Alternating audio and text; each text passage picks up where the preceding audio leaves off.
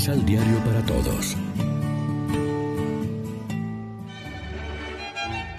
Proclamación del Santo Evangelio de nuestro Señor Jesucristo, según San Lucas. Una vez, Jesús fue a comer a la casa de uno de los fariseos más importantes. Era sábado y ellos lo estaban espiando. Y precisamente había allí, delante de él, un hombre que sufría de hinchazones. Jesús, pues, preguntó a los maestros de la ley y a los fariseos. ¿Está permitido devolverle a alguien la salud en día sábado o no? Ellos se quedaron callados. Entonces Jesús toma de la mano al enfermo, lo sana y lo despide. Después les dice a ellos, ¿quién de ustedes, si su burro o su buey llega a caer a un pozo, no lo saca enseguida, aún en día sábado?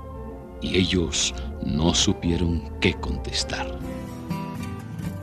Lección Divina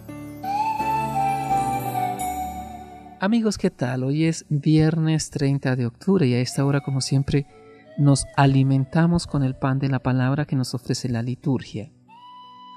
Hay otros aspectos del domingo que también pertenecen a la celebración en honor del resucitado.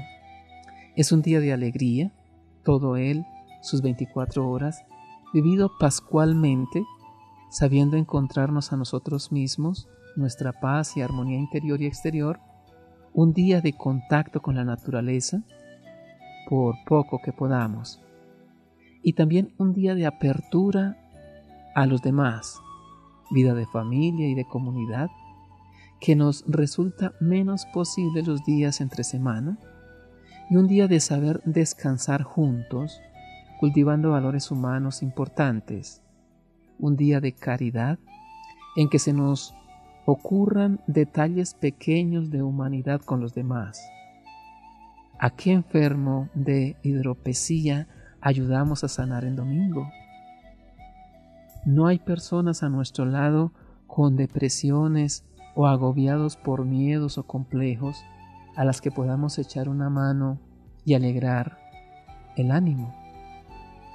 Jesús iba a la sinagoga los sábados y parece como que además prefiriera ese día precisamente para ayudar a las personas curándolas de sus males.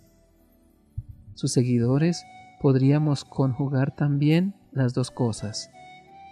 Reflexionemos. ¿Qué excusas ponemos nosotros para no salir de nuestro horario en ayuda del hermano y tranquilizar así nuestra conciencia? ¿El rezo? ¿El trabajo? ¿El derecho al descanso? Oremos juntos. Señor Jesús, que nunca me canse de hacer el bien y que tenga siempre presente que todo viene de ti y a ti debe retornar en gloria y alabanza. Amén. María, Reina de los Apóstoles, ruega por nosotros.